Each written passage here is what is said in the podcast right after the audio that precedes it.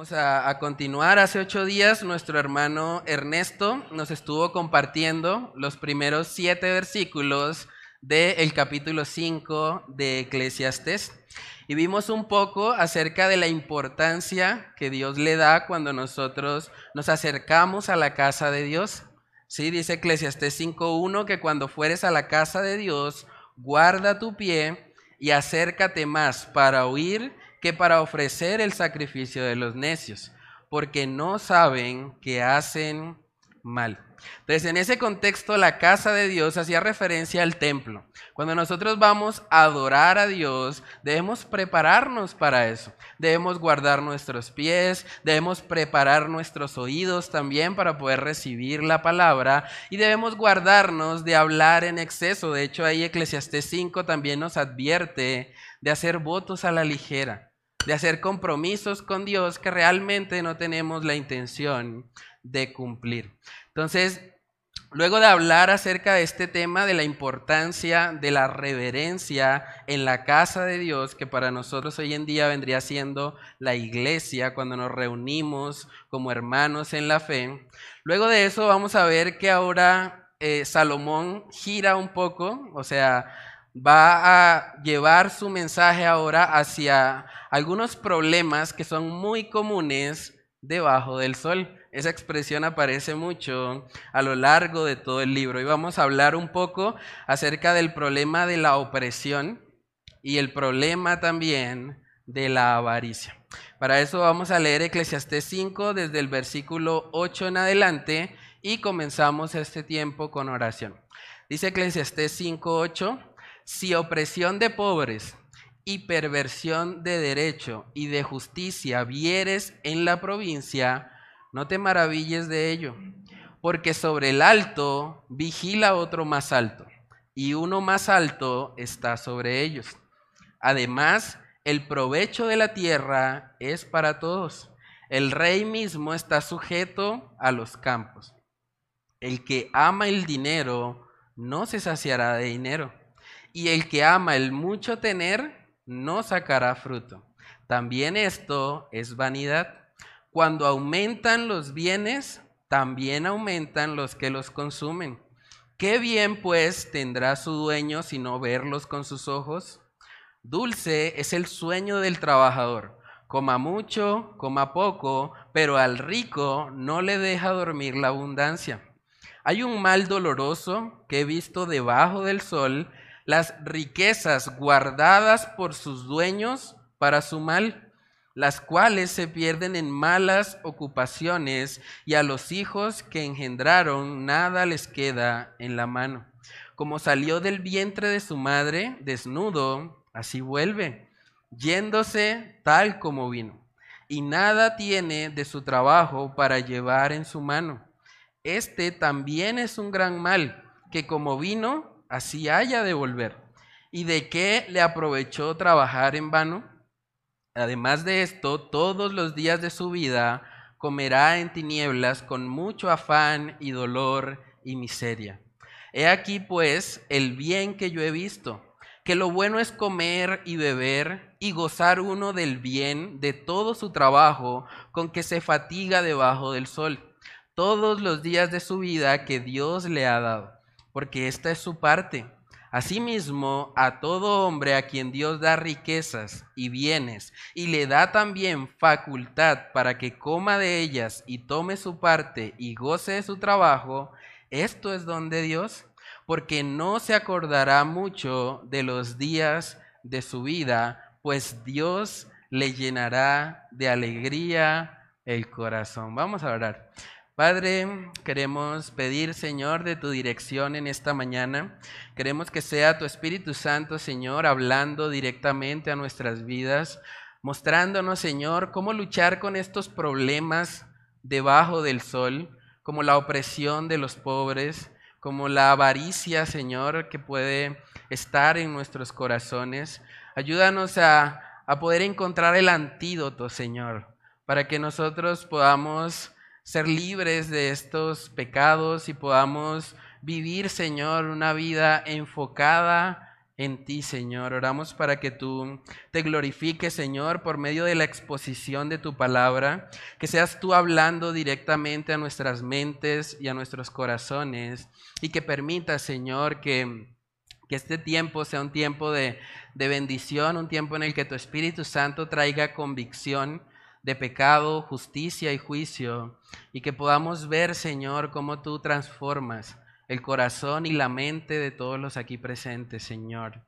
Padre, que seas tú glorificado a través de la exposición de esta tu palabra. Te lo pedimos, Señor, en el nombre de Cristo Jesús. Amén y amén.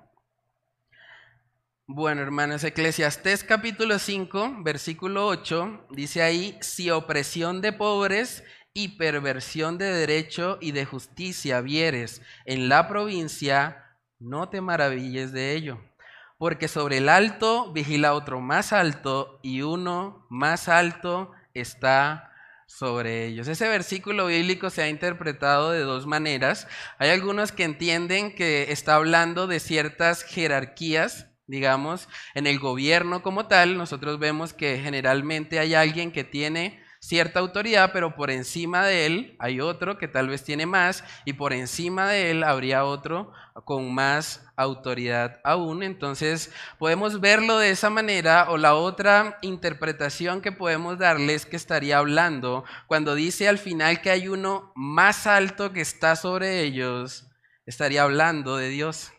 O sea, Dios está por encima de cualquier autoridad terrenal. Entonces, es como si de alguna manera Salomón quisiera mostrarnos, no te maravilles de que hay opresión, porque en últimas, si Dios está por encima de todas las autoridades, pues Él se va a encargar a su tiempo de hacer justicia. Pero independientemente de la interpretación que tomemos, una verdad que vemos con claridad en este pasaje es que vivimos en un mundo de opresión en un mundo de opresión e injusticia. Mucha gente incluso duda acerca de la existencia de Dios por esto. Hay gente que dice, pero es que, ¿cómo puede existir un Dios si hay tanta maldad en la tierra? Si hay gente que está siendo oprimida, y el texto nos está mostrando eso, dice si opresión de pobres está sucediendo y perversión de derecho y de justicia vieres en la provincia, no te maravilles de ello. Esas son las consecuencias de la naturaleza pecaminosa en el ser humano. No debería asombrarnos hasta cierto punto que eso pase. De hecho, si vamos un capítulo atrás, en Eclesiastés capítulo 4, él ya había hablado de esta realidad, de que hay algunos debajo del sol que están siendo oprimidos. Eclesiastés capítulo 4, versículo 1 dice, me volví y vi todas las violencias que se hacen debajo del sol y he aquí las lágrimas de los oprimidos, sin tener quien los consuele. Y la fuerza estaba en la mano de sus opresores, y para ellos no había consolador. Hermanos, Salomón nos está mostrando una triste realidad de este mundo caído. Hay personas que están siendo oprimidas.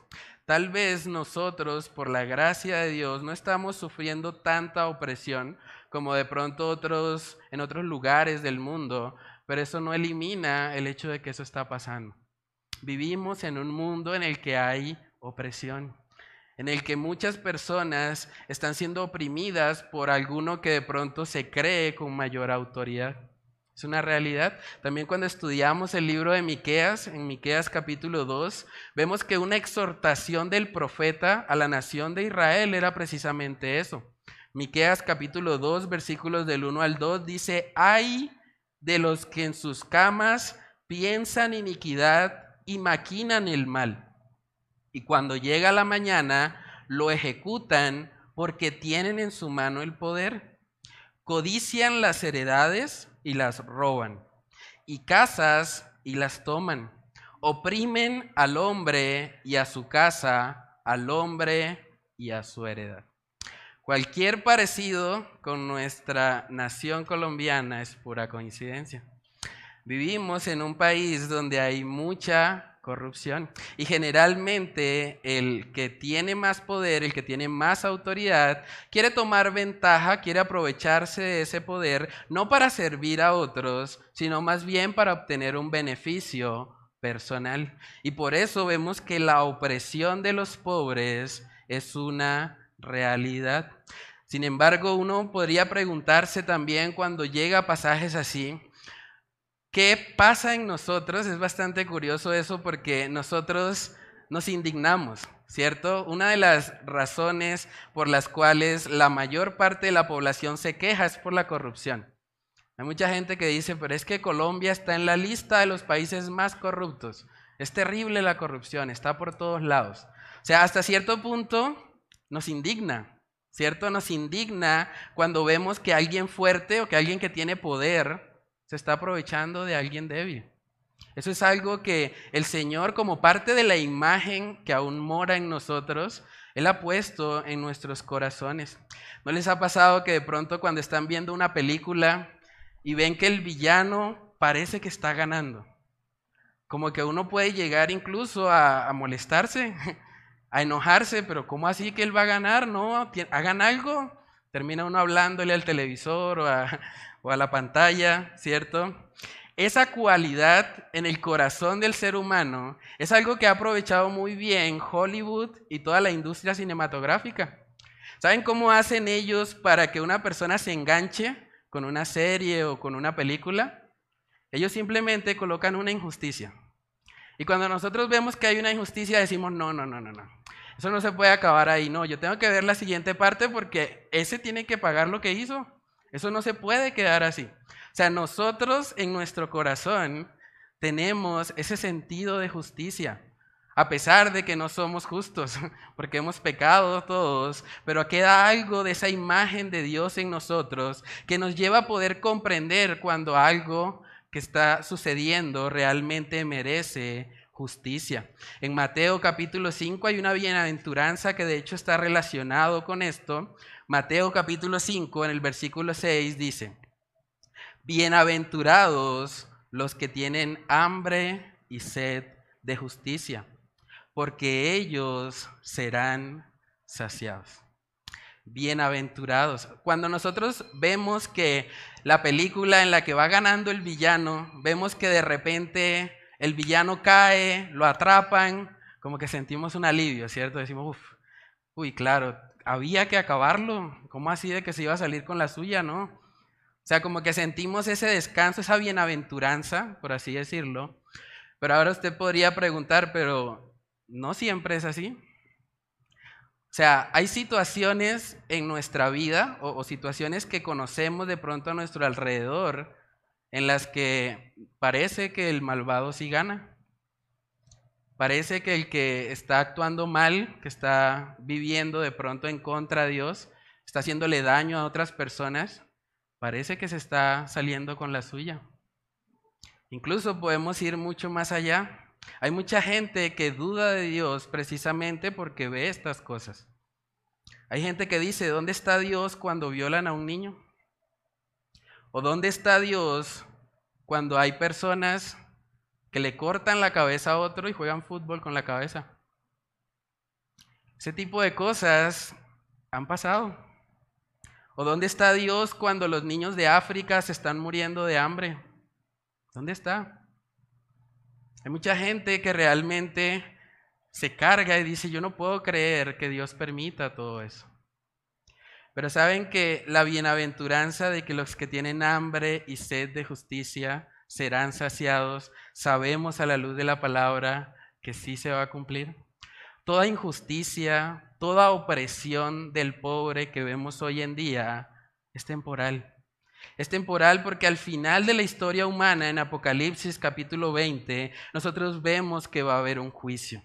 El juicio del gran trono blanco. Y cada opresor, que le ha hecho daño a otro más débil. Cada persona que ha pecado en contra de un Dios santo tendrá que rendir cuentas. Y ese día del juicio del gran trono blanco, cuando nosotros veamos que se hace justicia, vamos a decir amén. Vamos a satisfacer esa hambre y sed de justicia y vamos a sentir esa bienaventuranza. Apocalipsis capítulo 20 en el versículo 12 dice, y vi a los muertos grandes y pequeños, de pie ante Dios, y los libros fueron abiertos. Y otro libro fue abierto, el cual es el libro de la vida. Y fueron juzgados los muertos por las cosas que estaban escritas en los libros según sus obras. Y el mar entregó los muertos que había en él. Y la muerte y el Hades entregaron los muertos que había en ellos. Y fueron juzgados cada uno según sus obras. Y la muerte y el Hades fueron lanzados al lago de fuego. Esta es la muerte segunda. Y el que no se halló inscrito en el libro de la vida fue lanzado al lago de fuego. Hermanos, la historia humana como la conocemos termina en un juicio, en ese juicio del gran trono blanco. Y la palabra dice que Dios es un juez justo. A Dios no se le puede sobornar, a Dios no se le puede corromper de ninguna manera. Él es un Dios completamente santo y justo. Y llegará un día en que Él va a hacer justicia. Y solo hay dos opciones realmente o estamos escritos en el libro de la vida por medio de la fe en Jesús, o el libro de nuestras obras nos va a condenar y recibiremos la justa paga por nuestros pecados. Eso es lo que nos muestra la palabra de Dios. Entonces, cuando nosotros vemos la opresión debajo del sol, cuando parece que el malo está ganando, cuando parece que los corruptos se salieron con la suya, debemos recordar que tenemos un Dios santo y justo. Un Dios que se va a encargar de darle a cada uno lo que merece. Llegará el momento en que Él obrará justicia. Por eso dice también en Romanos 12 que nosotros no debemos buscar vengarnos. El Señor dice, mía es la venganza, yo pagaré, dice el Señor. Él se va a encargar de esos opresores que están afligiendo al pobre o al menesteroso. En Hebreos capítulo 4 este texto también nos ayuda a ver cómo un día todos tendremos que rendir cuentas delante de Él. Hebreos capítulo 4 en el versículo 13 dice lo siguiente, y no hay cosa creada que no sea manifiesta en su presencia. Antes bien, todas las cosas están desnudas y abiertas a los ojos de aquel a quien tenemos que dar cuenta. Hermanos, este pasaje lo podemos ver desde dos perspectivas. Lo podemos ver desde el lado de alguien que está siendo oprimido y puede descansar en el hecho de que Dios hará su justicia a su tiempo. Y también lo podemos ver desde la perspectiva de que Dios conoce nuestra aflicción. Si nosotros somos los afligidos, si nosotros somos los que de pronto estamos pasando por una situación difícil, debemos ir a Él. ¿Saben que el mejor remedio para nuestra aflicción es Dios? En Salmos capítulo 145, este salmo es hermoso, yo creo que deberíamos también poder memorizar este salmo. Salmo 145, en el versículo 14, miren lo que dice.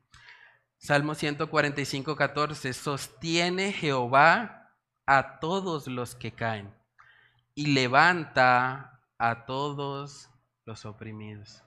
¿Saben que el Señor no es indiferente cuando nosotros pasamos por una aflicción? Más aún si somos sus hijos, el Señor nos guarda. No quiere decir que no vamos a sufrir la aflicción, no quiere decir que la opresión no pueda llegar, pero podemos estar confiados en que aunque a veces no entendemos por qué suceden ciertas cosas, nuestro Dios está al control. Y eso debe llenarnos de gozo aún en medio de persecución, aún cuando las cosas parece que no van bien. En el libro de Daniel capítulo 4 se nos recuerda la soberanía de nuestro Dios. Daniel capítulo 4 en el versículo 35 dice, todos los habitantes de la tierra son considerados como nada, Y Él, hablando de Dios, hace según su voluntad en el ejército del cielo y en los habitantes de la tierra. Y no hay quien detenga su mano y le diga qué haces. Hermanos, sin importar lo difícil que sea la situación que estemos viviendo, nosotros podemos descansar en el hecho de que Dios está al control. Nada se ha escapado de su gobierno. Él tiene el control de cada cosa que sucede en el cielo y cada cosa que sucede en la tierra. Y por lo tanto podemos gozarnos en Él. De hecho, en Eclesiastés capítulo 5, el siguiente versículo nos muestra algo muy interesante. Dice, además, el provecho de la tierra es para todos. El rey mismo está sujeto a los campos. O sea, el rey no es autosuficiente. El rey necesita de los campos. Ahora, ¿quién provee para que el campo pueda dar fruto? Es Dios. O sea, el rey está sujeto también a la voluntad de Dios.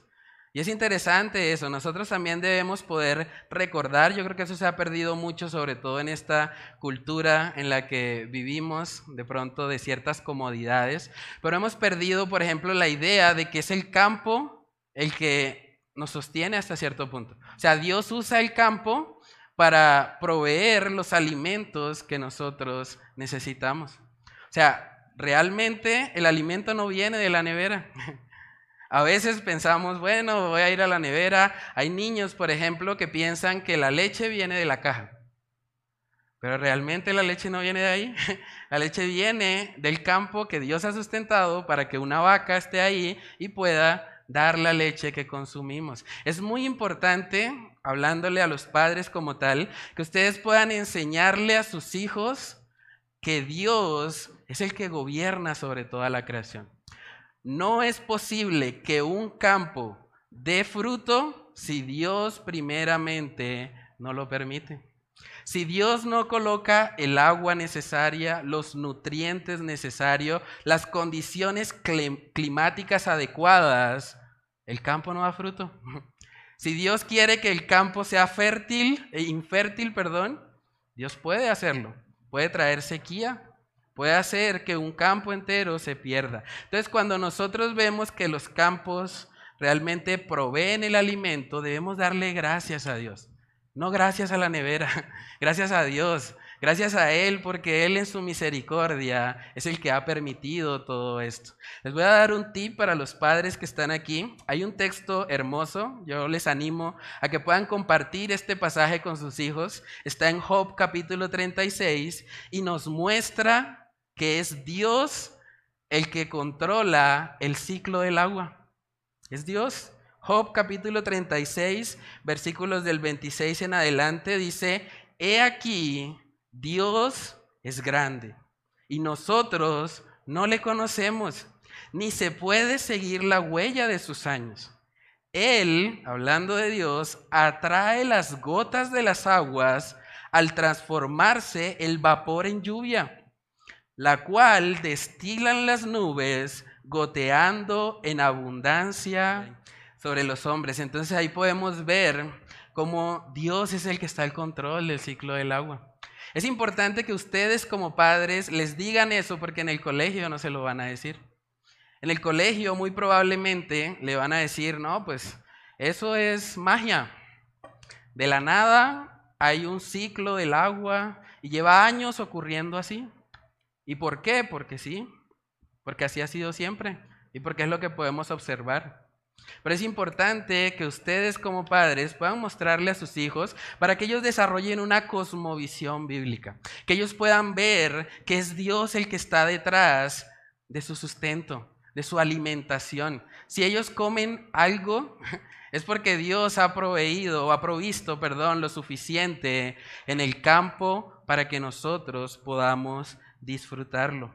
Entonces, debemos pedirle, hermanos, a Dios, y no solamente para los niños, también en nuestra vida. Es muy importante que nosotros tengamos una cosmovisión bíblica, que podamos ver a Dios en todo lo que hacemos, que podamos entender que Él nos salvó para Él. Dice Romanos 11:36 que fuimos creados por Él y para Él. Vivimos para Él, deberíamos poder ver a Dios obrando en cada situación de nuestra vida, por difícil que nos parezca. Hay una frase del pastor Charles Spurgeon, él dijo, la soberanía de Dios es la almohada en la cual un cristiano puede recostar su cabeza. La soberanía de Dios es la almohada en la cual un cristiano puede recostar su cabeza. Quiero preguntarte, cuando llegan las aflicciones a tu vida, ¿a dónde vas? Cuando de pronto hay situaciones difíciles que tal vez no entiendes por qué Dios las está permitiendo, ¿a dónde vas? ¿Cuál es tu refugio? ¿A quién buscas primeramente? Deberíamos poder ir al Señor recordando su soberanía, recordando que Él está al control de todo. Entonces, cuando vivimos oprimidos o cuando vemos que hay opresión, deberíamos recordar que hay un Dios justo, santo y bueno que está al control de todo. Y que al final de la historia, lo sabemos por el libro de Apocalipsis, no va a haber injusticia. Toda opresión, toda injusticia es temporal, porque un día Dios se encargará de hacer justicia con todos los hombres. Lo segundo que vemos ahí en este pasaje de Eclesiastés 5 es que se nos habla acerca de la insatisfacción del amor al dinero. Vivimos en una cultura donde se enfatiza mucho la necesidad de adquirir cosas. Vivimos en una cultura materialista, ¿cierto? Pero miren lo que dice Eclesiastés 5, versículos del 10 al 12. Dice, el que ama el dinero no se saciará de dinero. Y el que ama el mucho tener no sacará fruto. También esto es vanidad cuando aumentan los bienes, también aumentan los que los consumen. ¿Qué bien pues tendrá su dueño si no verlos con sus ojos? Dulce es el sueño del trabajador, coma mucho, coma poco, pero al rico no le deja dormir la abundancia. Hermanos, este pasaje no lo está escribiendo alguien pobre que está resentido contra los ricos y les está diciendo, no deben amar el dinero. Este pasaje lo está escribiendo un hombre que tuvo, fue el hombre más rico del mundo en su momento. ¿Recuerdan cuando hablamos de la introducción de Eclesiastés? Las riquezas que tenía Salomón eran equivalentes hoy por hoy al Producto Interno Bruto de Colombia. Un hombre. Un hombre tenía toda esa posesión. Imagínense eso. Eso sería el equivalente a que hoy por hoy el hombre más rico del mundo, si no estoy mal, es Elon Musk. Él tiene una fortuna aproximada de 219 mil millones de dólares.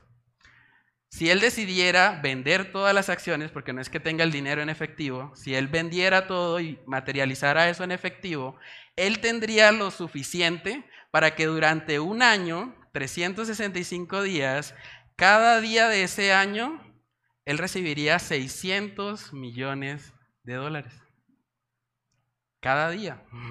Imagínense la riqueza de este hombre. Ahora, es como si él, Elon Musk, llegara y nos dijera, ¿sabes qué? No, el dinero no, no da satisfacción. No lo intentes. Ya soy el hombre más rico del mundo. O sea, vengo a contarte mi experiencia. No sirve. Ahí no está la respuesta. Busca otra cosa, pero el dinero no es la solución. Es lo mismo que estamos viendo acá en Eclesiastés.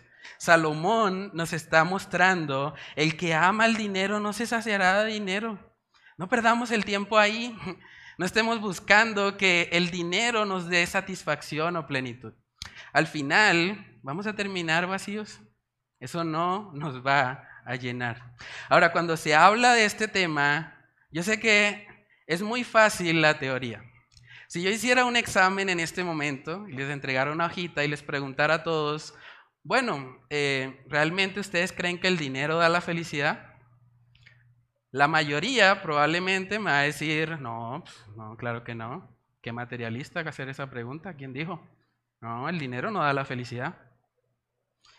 Pero lo que el texto nos está hablando es del amor al dinero. O sea, el amor al dinero nace en el corazón. Es algo que yo amo. O sea, puede ser algo muy sutil, no tiene que ver con el estatus económico. Hay gente muy pobre que ama el dinero, a pesar de que está viviendo en una condición económica muy difícil.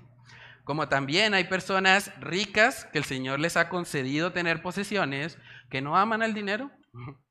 Son muy generosos, son muy desprendidos. Pero hermanos, cuando se trata de este tema, es fácil la teoría.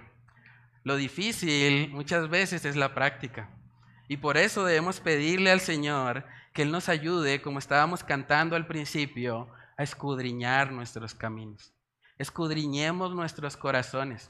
¿Alguna vez tú has pensado o has creído en tu corazón que si tuvieras un poquito más, estarías mejor? Si tan solo un poquito más. Señor, yo me gano un millón, que fuera un millón doscientos. Con doscientos yo soluciono. O alguien dice, no, yo me gano un millón quinientos, Señor, necesito dos millones. Si tuviera dos, ya estaría bien. Es lo que pasa en la mente del corazón humano. Nosotros continuamente nos engañamos a nosotros mismos. Dice el salmista David en el capítulo 26, versículo 2, ese salmo también es hermoso. Dice, escudriñame, oh Jehová, y pruébame, examina mis íntimos pensamientos y mi corazón. Una forma en la que nosotros podemos examinar si estamos amando el dinero o no es preguntarnos qué tanto nos cuesta dar. ¿Qué tanto nos cuesta darle a otra persona que de pronto está en una condición económica inferior a la nuestra? ¿O qué tanto nos cuesta ser generoso con nuestros familiares, con las personas que han puesto a nuestro alrededor? Ahí vamos a poder examinar y darnos cuenta si realmente estamos atesorando el dinero como lo más valioso de nuestras vidas. Ahora vemos ahí en Eclesiastés 5 que Salomón empieza como a probar su tesis. Él nos acaba de decir ahí en el versículo 10 que el que ama el dinero no se saciará de dinero. Ahora él va a dar sus argumentos. Dice en el versículo 11, cuando aumentan los bienes, también aumentan los que los consumen. Es una realidad. Cuando ganamos un millón, gastamos un millón. Cuando ganamos dos millones, gastamos dos millones. O sea, es algo que sucede generalmente, no siempre, en nosotros, ¿cierto? Tratemos de pensar por un momento. Supongamos que de la noche a la mañana todos nos volvemos ricos. De repente tenemos una fortuna, mucho dinero. ¿Qué pasaría? Probablemente, si compramos una casa, vamos a necesitar a alguien para que nos cuide el jardín. No vamos a estar nosotros haciendo de jardineros. O sea, somos ricos. Tendríamos jardineros contratados para que arreglen el jardín. Probablemente si nos llenáramos de dinero también tendríamos que trabajar mucho. Y si hay que trabajar mucho, entonces no habría tiempo para estar, digamos, encargados 100% de los niños. Entonces habría que contratar una niñera. Si tenemos mucho dinero y tenemos varios autos, no podemos manejarlos todos. Necesitamos ahora un chofer, alguien que nos ayude con eso. Si ganamos mucho dinero, probablemente necesitamos un contador para la declaración de renta. Si ganamos mucho dinero, también necesitamos un abogado que nos defienda por cualquier acusación. Si tenemos mucho dinero, tampoco podemos exponernos. Necesitamos escoltas alguien que cuide nuestro patrimonio. Entonces, entre más tenemos, más gastamos. Es la realidad, es lo que nos está mostrando aquí Salomón. Cuando aumentan los bienes, también aumentan los, los que los consumen. Entonces, dice también ahí luego en el versículo 12 que dulce es el sueño del trabajador, coma mucho, coma poco, pero al rico no le deja dormir la abundancia. Yo estuve buscando un poco acerca de las causas por las cuales alguien no puede dormir y me encontré con que la causa principal del insomnio crónico es el estrés. Las personas que sufren de insomnio crónico, o sea, que no pueden dormir toda la noche, porque viven continuamente estresadas. Y probablemente es resultado de la administración de sus recursos, no les deja dormir. ¿Será que esta inversión va a ir bien? ¿Será que el dólar va a subir? ¿Será que el dólar va a bajar? ¿Qué va a pasar con lo que invertí en Bitcoin? ¿Será que va a subir? ¿Va a bajar? Compré una casa, ¿se va a desvalorizar? ¿Qué, qué va a pasar? Vamos a estar ahí todo el tiempo pensando y pensando y pensando y eso muy probablemente nos quitará el sueño. Ahora, ¿qué pasa cuando una persona, por ejemplo, que, que trabaja en la construcción, de pronto un albañil, una persona que, hace un trabajo físico, llega a su casa después de una jornada laboral dura, muy probablemente está tan cansado que él cae ahí como una piedra y hasta el siguiente día. Si comió mucho, si comió poco, realmente no le afecta tanto. Por eso dice el verso 12 que dulce es el sueño del trabajador, coma mucho, coma poco. Pero al rico no le deja dormir la abundancia. Entonces, debemos, hermanos, poder contemplar esto porque nos lo está diciendo una persona llena de muchas riquezas y que reconoce que ahí no está la respuesta. Mientras más tenemos, más queremos. Mientras más queremos, más gastamos. Y mientras más gastamos, más nos preocupamos y menos dormimos. Entonces, realmente correr detrás del dinero como el propósito principal de nuestra vida no es lo correcto. Y nos está advirtiendo Salomón, no caigamos en esa mentira, es una trampa. Hermanos, aquí vemos luego en el versículo 13 que él habla de una realidad muy fuerte respecto a este tema del dinero. Dice en el versículo 13 que hay un mal doloroso que he visto debajo del sol. Las riquezas guardadas por sus dueños para su mal, las cuales se pierden en malas ocupaciones y a los hijos que engendraron nada les queda en la mano. Parece que Salomón estuviese profetizando lo que iba a pasar luego con su reino. Los hijos de Salomón dividieron el reino de Israel. Y de ahí en adelante, toda la riqueza que este hombre tenía, las 25 toneladas de oro que dice Primera de Reyes, desaparecieron. Hoy por hoy no hay rastro de esas riquezas. Y es algo muy triste, muy doloroso. Voy a mostrarles una imagen para que podamos contemplar un poco lo que, lo que pasa en muchas vidas. Aquí vemos una persona que ama el dinero, está corriendo detrás del dinero. ¿Qué pasa en este momento? O sea, él llega hasta acá, claro, ya acumuló mucho, ya tiene bastante, pero está al punto de terminar su vida.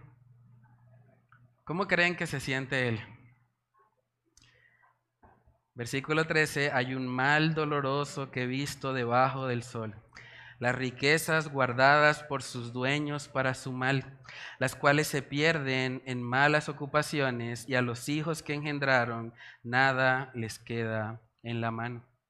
Saben, hoy que tenemos la oportunidad de ir a la fundación para predicar el Evangelio en ese hogar geriátrico, pregúntenle a esos abuelitos, a esos adultos mayores, pregúntenles si lo más valioso para ellos en su vida es el dinero. Y yo creo que se van a sorprender. Pregúntenle qué es lo que más valoran en estos momentos de su vida. Ahora que los años les han mostrado que no son eternos, que la salud no es para siempre, que llega un momento en el que ya se convierten en dependientes de otros. Pregúntenles hoy en la tarde para ver qué les responden. Hermanos, nosotros desafortunadamente tenemos la tendencia a reaccionar cuando ya es demasiado tarde. Este hombre de la imagen reaccionó ya al final de su vida. Yo me imagino el dolor, la tristeza de pensar que de pronto no le dedicó suficiente tiempo a sus hijos, de pronto no sirvió al Señor, de pronto usó todos sus años detrás de obtener cosas materiales y al final se encontró con este mal doloroso, con algo que de verdad aflige su corazón. Se podría preguntarse, pero entonces es malo tener dinero, ¿no? Diría el apóstol Pablo, en ninguna manera, ¿no? Usted puede tener dinero. De hecho, hasta cierto punto estamos hoy aquí reunidos porque ustedes aportan con sus ofrendas para pagar el arriendo de este lugar. Ese uso del dinero es un buen uso porque nos permite congregarnos. Ustedes también aportan con sus ofrendas para sostener, para pagar las luces, para pagar eh, el agua, bueno, los recibos, los servicios, ¿sí? Entonces, el dinero sí es bueno en la medida en que lo usamos correctamente. cuando el dinero no es nuestro Dios, sino el medio que utilizamos para adorar a Dios. Y es importante entenderlo de esa manera. En primera de Timoteo capítulo 6 nosotros vemos que el apóstol Pablo le habla a los ricos. Primera de Timoteo capítulo 6 versículos del 17 al 19. Eso nos habla de que había ricos en la iglesia del primer siglo. Dice, a los ricos de este siglo manda que no sean altivos, ni pongan la esperanza en las riquezas, las cuales son inciertas, sino en el Dios vivo que nos da todas las cosas en abundancia para que las disfrutemos.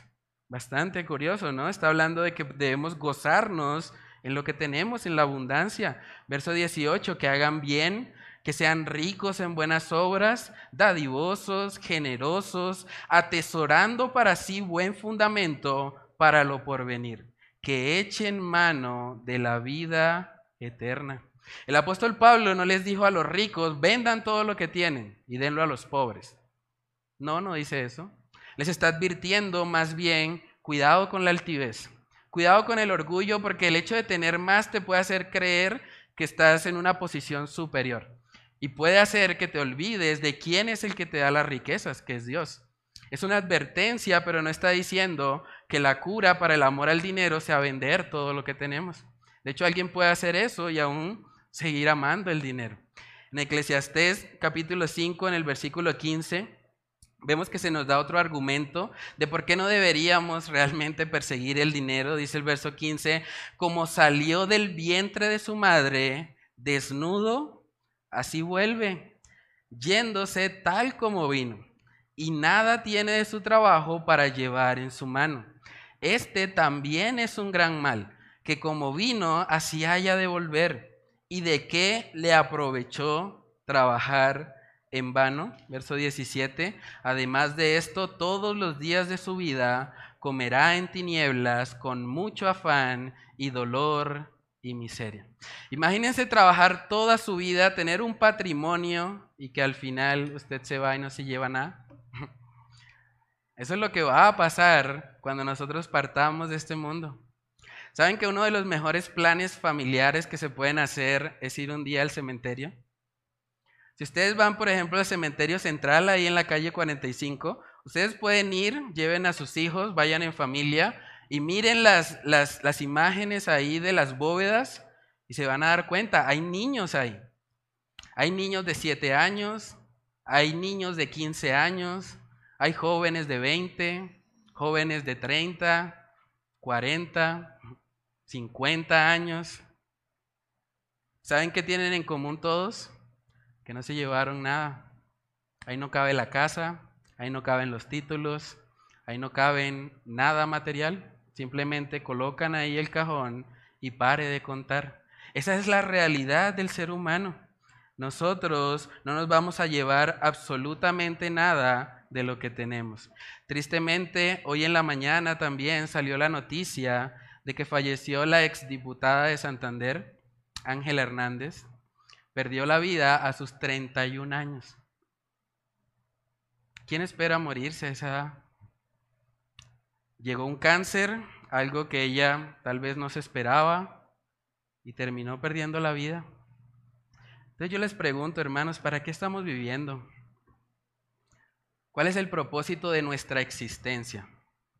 Si Dios nos pidiera cuentas en estos momentos, podríamos decir que nuestra mayor pasión es su gloria, ¿O diríamos que nuestra mayor pasión es alcanzar cosas materiales? Mateo capítulo 6, en el versículo 19, ese texto nos ayuda mucho. Dice, no os hagáis tesoros en la tierra, donde la polilla y el orín corrompen, y donde ladrones minan y hurtan, sino haceos tesoros en, en el cielo, donde ni la polilla ni el orín corrompen, y donde ladrones no minan ni hurtan porque donde esté vuestro tesoro, allí estará vuestro corazón. Hermanos, ¿cómo vamos con los tesoros celestiales? Todos los tesoros terrenales, la polilla y el orín, lo van a corromper tarde o temprano. No nos vamos a llevar nada, téngalo por seguro.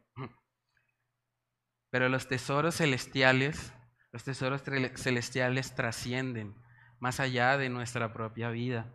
Y por eso es ahí donde debemos tener puesta nuestra mirada, en las cosas de arriba, en las cosas que tienen valor eterno. Y eso es lo que va a terminar diciendo ahí Salomón. La cura tanto para la opresión como para la avaricia es el contentamiento en Dios. Es el contentamiento en Dios. Es curioso porque Salomón no dice, bueno, ante todos estos problemas que puede traer el dinero, entonces vamos a solucionar esto vendiendo todo lo que tenemos, haciendo un voto de pobreza para que ya no tengamos problema con el dinero, ¿no?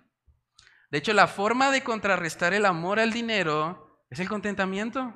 El contentamiento en Dios. Eclesiastés capítulo 5, verso 18 dice, He aquí pues el bien que yo he visto, que lo bueno es comer y beber y gozar uno del bien de todo su trabajo con que se fatiga debajo del sol todos los días de su vida que Dios le ha dado, porque esta es su parte. Asimismo, a todo hombre a quien Dios da riquezas y bienes y le da también facultad para que coma de ellas y tome su parte y goce de su trabajo, esto es don de Dios, porque no se acordará mucho de los días de su vida, pues Dios le llenará de alegría el corazón. Lo que necesita una persona que está tratando de buscar satisfacción o plenitud en el dinero es aprender a contentarse en Dios. Necesita aprender a recordar que solo Dios satisface nuestro corazón porque fuimos creados para Él. Y solo cuando estamos alineados a su perfecta voluntad, vamos a experimentar la plenitud de gozo que dice Salmos 16, 11. En su presencia hay plenitud de gozo y hay delicias a su diestra para siempre. Dice el libro de Hebreos también en el capítulo 13, versículo 5, sean vuestras costumbres sin avaricia, contentos con lo que tenéis ahora porque Él dijo, no te desampararé ni te dejaré. De manera que podemos decir confiadamente, el Señor es mi ayudador. No temeré lo que me pueda hacer el hombre. Cuando alguien ama el dinero, está buscando que su ayudador más bien sea el dinero sea las posesiones. Pero cuando alguien está contento en Dios, aun cuando externamente tenga dificultades económicas, esa persona recuerda que es Dios el que le provee. Recuerda que es el Señor el que le ayuda. Es el Señor el que le sostiene. Primera de Timoteo capítulo 6 también dice, en el versículo 6, dice, pero gran ganancia. Esta es la verdadera ganancia, hermanos. Pero gran ganancia es la piedad acompañada de contentamiento. Porque nada hemos traído a este mundo y sin duda nada podremos sacar. Así que teniendo sustento y abrigo, estemos contentos con esto. Como decía el hermano Miguel al comienzo del servicio, aunque en las vides no haya fruto, aunque no haya ovejas en la majada, aunque todo aparentemente esté mal, con todo, decía Habacuc, yo me alegraré en Jehová, porque el contentamiento nos lleva a poner la mirada en el Señor no en las circunstancias, no en cuántos ceros hay en nuestra cuenta bancaria. El contentamiento nos lleva a gozarnos en Dios y no solamente nos ayuda en medio de la lucha con la avaricia, también cuando estamos siendo oprimidos, cuando de pronto hay situaciones difíciles en nuestra vida, si nos estamos gozando, si nos estamos contentando en Dios, podemos tener gozo. Miren lo que dice Hechos capítulo 5, este es un texto impresionante. Hechos capítulo 5, verso 40 dice, hablando de los discípulos, y convinieron con él, y llamando a los apóstoles, después de qué? Azotarlos. Les intimaron que no hablasen en el nombre de Jesús y los pusieron en libertad. Y ellos salieron de la presencia del concilio a llorar porque le pegaron muy duro en la espalda. ¿Dice eso? Dice, gozosos de haber sido tenidos por dignos de padecer afrenta por causa del nombre. Y todos los días en el templo y por las casas no cesaban de enseñar y predicar a Jesucristo. Hermanos, ¿cómo se puede tener gozo después de haber recibido un azote? Después de haber recibido un latigazo. ¿Cómo se puede tener este gozo? Solamente cuando alguien tiene la mirada puesta en Dios. Cuando alguien realmente se está contentando en Él no importa si está siendo oprimido. No importa si la situación económica es muy difícil. Esa persona se puede gozar en Dios y ese gozo no depende de las circunstancias. Y yo sé que cuando hablamos de estas cosas a veces lo vemos como, como que no, es porque eran los apóstoles. Eso es imposible, yo no puedo llegar a ese nivel. Claro que sí. ¿Saben que todo lo que hicieron los apóstoles en el libro de Hechos fue porque estaban llenos del Espíritu Santo? Y la Biblia dice en el libro de Efesios que nosotros como creyentes debemos llenarnos del Espíritu Santo. Entonces, el mismo Espíritu Santo que habitó en ellos y que les dio gozo aún en medio de los azotes, es el mismo Espíritu Santo que habita hoy en nosotros. Y por lo tanto, este gozo es posible, es real para nosotros, pero es necesario que nos arrepintamos y que creamos en Él como nuestro Señor y Salvador. Si usted no ha hecho eso nunca en su vida, esa es la razón por la que no hay gozo. Esa es la razón por la que usted está corriendo tras el viento, tratando de buscar algo que le llene, algo que satisfaga su corazón. Pero realmente no hay nada, porque todo lo que ofrece este mundo es vanidad. Decía Salomón, vanidad de vanidades, todo es vanidad. Por eso lo único que puede satisfacer el corazón humano es una relación real y genuina con Dios. Y eso solo puede ocurrir a través del arrepentimiento y la fe. Usted debe arrepentirse de sus pecados y reconocer a Cristo como Señor y Salvador de su vida. De lo contrario, este gozo va a ser algo imposible para usted. Miren que en Isaías capítulo 55 Isaías capítulo 55 dice un texto precioso, dice, a todos los sedientos, venid a las aguas, y los que no tienen dinero, venid, comprad y comed, venid, comprad sin dinero y sin precio vino y leche. ¿Por qué gastáis el dinero en lo que no es pan y vuestro trabajo en lo que no sacia? Oídme atentamente y comed del bien, y se deleitará vuestra alma con grosura. Inclinad vuestro oído y venid a mí, oíd y vivirá vuestra alma, y haré con vosotros pacto eterno, las misericordias firmes a David. El llamado que Dios nos está haciendo en esta mañana es que vayamos a Él. No pensemos que las riquezas nos van a llenar. No pensemos que tener poder, tener posesiones, eso nos va a llenar. No, es una mentira. Ahí no está la respuesta. Debemos recordar que solo Dios fue quien nos creó. Y por lo tanto, Él es el único que conoce cómo satisfacernos plenamente. Lo que nos está mostrando aquí Salomón y el libro de Eclesiastés es que el dinero no nos va a llenar nunca. Y es que la opresión que puede llegar a nuestra vida, solo la podemos enfrentar con gozo si estamos en el Señor, si Él es nuestro todo. Por eso dice Eclesiastés al final del libro que el fin de todo el discurso oído es este. Teme a Dios y guarda sus mandamientos, porque eso es el todo del hombre. Hermanos, que el Señor nos ayude a poner en práctica esto que hemos estudiado el día de hoy. Padre, te damos muchas gracias, Señor, por este tiempo. Gracias por tu palabra, Señor, que nos exhorta en esta mañana a meditar, Señor, en la realidad de que el que ama el dinero no se saciará de dinero. Padre, ayúdanos a no creer esa mentira, sin importar lo que diga la televisión, lo que digan los medios publicitarios, lo que digan las redes sociales, Padre, ayúdanos a recordar que, es una mentira de Satanás, que no vamos a encontrar satisfacción y plenitud en las riquezas, porque solo tú, Señor, puedes satisfacer completamente el corazón humano.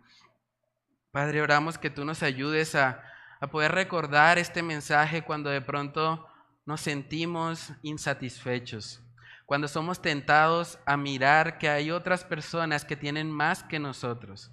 Ayúdanos a recordar la importancia del contentamiento, Señor. Ayúdanos a recordar que eres tú y nadie más que tú, Señor, el que, el que puede llenar nuestro corazón, el que puede darnos ese gozo que no depende de las circunstancias, ese gozo que es inefable, que no se puede describir con nuestras palabras. Padre, que seas tú glorificándote, Señor, en nuestra vida, que si estamos pasando por un tiempo de opresión, por un tiempo donde estamos siendo oprimidos por otra persona. Padre, que este gozo del Señor sea nuestra fortaleza, que este gozo pueda ayudarnos a enfrentar, Señor, con gozo cualquier situación por difícil que sea. Oramos para que tú nos llenes de tu Espíritu Santo, para que cada día, Señor, tú ocupes el primer lugar de nuestras vidas y que cada cosa que hagamos sea para tu gloria y tu honra. Padre, oramos, Señor, estas cosas en el nombre de tu Hijo amado Jesús. Amén y amén.